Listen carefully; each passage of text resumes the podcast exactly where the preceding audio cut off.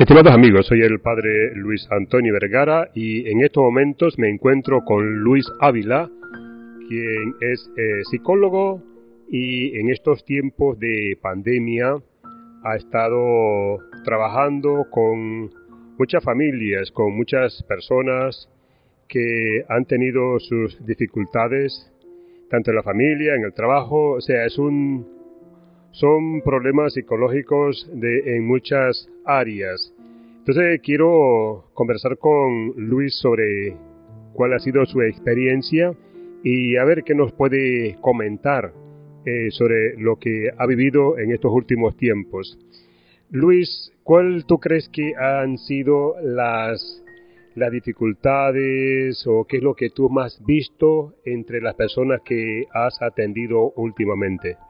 Ok, bueno, muchas gracias por la oportunidad de poder llegar a todos los que nos escuchan de diferentes países y de diferentes lugares de aquí de Panamá. Pues la mayoría de, dificultades o de consultas que las personas han llegado a hacer es sobre temas de ansiedad usualmente y sobre temas de problemas familiares, ya sea de que dentro de la familia o no se logran entender entre ellos, o hay muchas discusiones o muchas rupturas, sobre todo ese tipo. Para um, los que no están, no están muy familiarizados con el tema, ¿cómo tú defines ansiedad?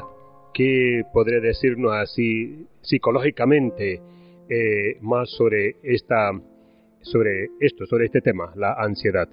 Ok, más que yo mismo, pues la mayoría de autores tienen como un, un acuerdo de cómo poder definir esto eh, muchos dicen que es una emoción, podría ser, pero más que todo yo me gustaría que se quedaran con la definición de que es una preocupación intensa hacia situaciones que podemos vivir en el futuro. O sea, una preocupación intensa que es constante sobre ese acontecimiento futuro que pueda pasar. Obviamente que puede ser en unos minutos, en, una hora, en unas horas, en unos días o inclusive dentro de algunos años. Entonces esa preocupación a la persona no la deja realizar sus actividades cotidianas, porque hay que tener algo en cuenta que la ansiedad es algo normal, a todos nos da ansiedad un examen y eso está bien porque nos genera una energía para poder estudiar, para poder mantenernos despiertos para hacer esa tarea, pero cuando eso eh, fractura alguna, alguna eh, acontecimiento, alguna actividad que vamos a realizar, no nos deja hacerla, allí es donde hay que tenerle eh, un ojo y estar preocupado porque esa ansiedad nos está afectando.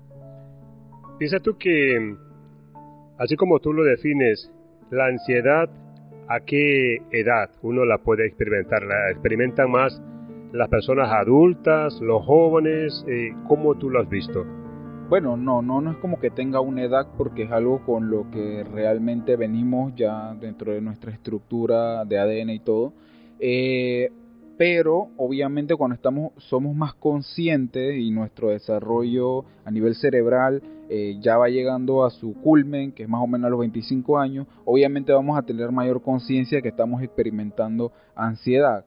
Eh, los jóvenes sí, muchos sufren de ansiedad y en este tiempo de pandemia lo he visto en muchos casos que he atendido, pero digamos que usualmente son las personas adultas. ¿Por qué? Porque usualmente en la vida adulta existe ya eh, la persona por lo general tiene una familia establecida o separada como sea, eh, tiene trabajo, tiene preocupaciones y entonces tiene un nivel de vida más activo. Eso hace obviamente que tenga mayor probabilidad de tener problemas y esos problemas pueden generar esa ansiedad y si a eso le, le, agregamos que quizás no tenga un estilo de vida saludable, que tenga problemas de dormir, todo eso puede ir generando mayor ansiedad. Así que yo diría que en edad adulta se da más, pero lastimosamente se ha dado un incremento en los últimos años de, jóvenes que también tienen problemas de ansiedad por diferentes temas. En estos tiempos de, pandemia, seguramente tú has visto mucho sobre este tema y quizás más sobre los jóvenes, pero ¿cuál crees tú que, que podría ser como la alternativa? ¿Qué podemos buscar para ayudar a estas personas que experimentan esta ansiedad? Bueno, eh, son muchas cosas. Yo diría que es importante siempre, y es algo que siempre recomiendo en las terapias, eh, tener un horario de vida. Eh, así como cuando estábamos chiquitos y a veces nos pegaban el horario de la escuela en la nevera, pues así mismo hay que tratar en la medida de lo posible tener un horario de vida. O sea, y con esto no quiero que las personas que nos escuchan sean como rígidos con esto. Uno puede poner acostarse a las 10 de la noche y levantarse a las 6 de la mañana, pero si por alguna razón uno se acuesta a las 11 y se levanta a las 8 no pasa nada. Pero sí hay que tener un horario para, para tratar de mantener un estilo de vida eh, establecido. Esta pandemia lastimosamente ha alterado el horario de vida de muchas personas y más que el horario, que eso es muy importante, yo creo que hay que tener un sentido de la vida. Cuando uno tiene un sentido de la vida, uno vive menos preocupado. Porque, y sobre todo nosotros como cristianos, eh, sabemos que tenemos un sentido de la vida. Entonces, entregarnos a una causa que valga la pena, a un voluntariado, son diferentes cosas que nos pueden ayudar a darle un sentido a la vida y al tener un sentido de la vida nosotros vamos a poder sí tener experimentar ansiedad como les dije al principio no es que no lo vamos a tener pero vamos a poder manejarla mejor eh, llevarnos bien con nuestra familia practicar eh, deporte todo esto nos puede ayudar a nosotros a, a esa ansiedad manejarla de forma más adecuada cuando tú hablas de un sentido de la vida te refieres, por ejemplo, de que debemos de tener como un norte, como una meta una, una misión específica en la vida.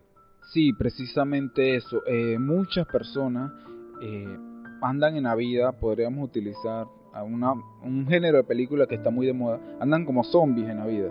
Entonces hay muchas personas que viven por vivir.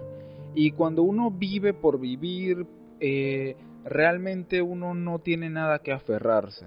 Entonces, cuando tenemos un sentido de la vida, y, aquí obviamente nosotros somos cristianos, pero el hinduismo tiene un sentido de la vida, el judaísmo tiene un sentido de la vida, el islam tiene un sentido de la vida. Entonces estas grandes religiones dan un sentido nuevo a la vida. Hay personas inclusive que no son creyentes, pero viven de repente apoyando una fundación o en causas nobles y eso a ellos les va encaminando a sentirse que pueden ayudar a otro. Cuando nosotros somos capaces de darnos a otros, es cuando nosotros podemos eh, crecer realmente como persona. Y como decía Jesús en las bienaventuranzas, que yo creo que, es un, mensaje universal inclusive, eh, allí hay reglas de cómo vivir, o sea, reglas de cómo uno tiene que, que hacer en la vida para poder crecer y uno ayudando a los demás es como realmente uno puede encontrar ese sentido de la vida. Realmente no es algo como que lo podamos definir, sino más bien es,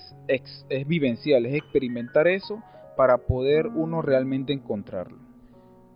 Está diciendo que si yo ayudo a otras personas, hago trabajos voluntarios eh, en alguna organización o algo así, o en alguna iglesia, también me estoy ayudando a mí mismo emocionalmente. Por supuesto, no solo emocionalmente, sino espiritualmente, físicamente, inclusive familiarmente, porque hay personas que, que quizás tienen problemas en cualquier de esos ámbitos de la vida y al ayudar van como encajando, como si fuera un, gráficamente un Lego, va encajando y uno va, va avanzando poco a poco en la vida. Entonces cuando uno es capaz de ayudar a otras personas, uno puede ir, inclusive, como les dije, físicamente, de repente uno conoce allí a alguien que, practica deporte y uno se motiva a hacer deporte. Eh, puede ser que allí uno conozca a alguien que practica un estilo de vida más saludable y uno va copiando esas cosas. Entonces sí, definitivamente el ayudar a alguien o a una organización, a personas, nos va a nosotros a dotar de capacidades para nosotros ayudarnos a nosotros mismos en todos los ámbitos de nuestra vida. Bueno, agradezco a a Luis Ávila por sus palabras y estímulos a, nosotros mismos examinarnos, de cómo está nuestro nivel de ansiedad y cada vez que podamos, pues, hacer algo por los demás también. Eh, por último, ¿quieres decirnos una, una palabra de, ánimo a aquellas personas que nos están escuchando? Claro, y, solamente recordar que, que, la ansiedad es algo normal, ¿ok? Que eso hay que tenerlo muy en claro, que es cuando esa preocupación afecta algún área eh, de nuestra vida, es que realmente allí podríamos hablar de que, de que podríamos estar sufriendo algo de ansiedad. Sí, y recordarle a todos pues que todos realmente somos especiales. Cuando nosotros nacimos, el molde se rompió, fuimos un pensamiento de Dios y, al ser un pensamiento de Dios cada uno de nosotros especial. E inclusive cuando estábamos en el, en el vientre de nuestra madre, a pesar de que estábamos allí, ya nosotros éramos independientes prácticamente, ya éramos, otra, ya éramos una persona. Entonces cada uno tiene una misión en la vida, hay que buscarla si no la han encontrado y así vamos a poder avanzar, así vamos a poder buscar la felicidad, porque la felicidad no es tener muchas cosas, sino darle sentido a lo que tenemos en este momento. Ok, agradezco nuevamente a Luis Ávila por sus palabras y su ánimo de, de seguir adelante, eh, caminando en, este, en esta vida que nos trae en ocasiones pues, muchas dificultades y pienso en aquellas familias que en estos tiempos de pandemia pues la han pasado muy difícil. Muchísimas gracias.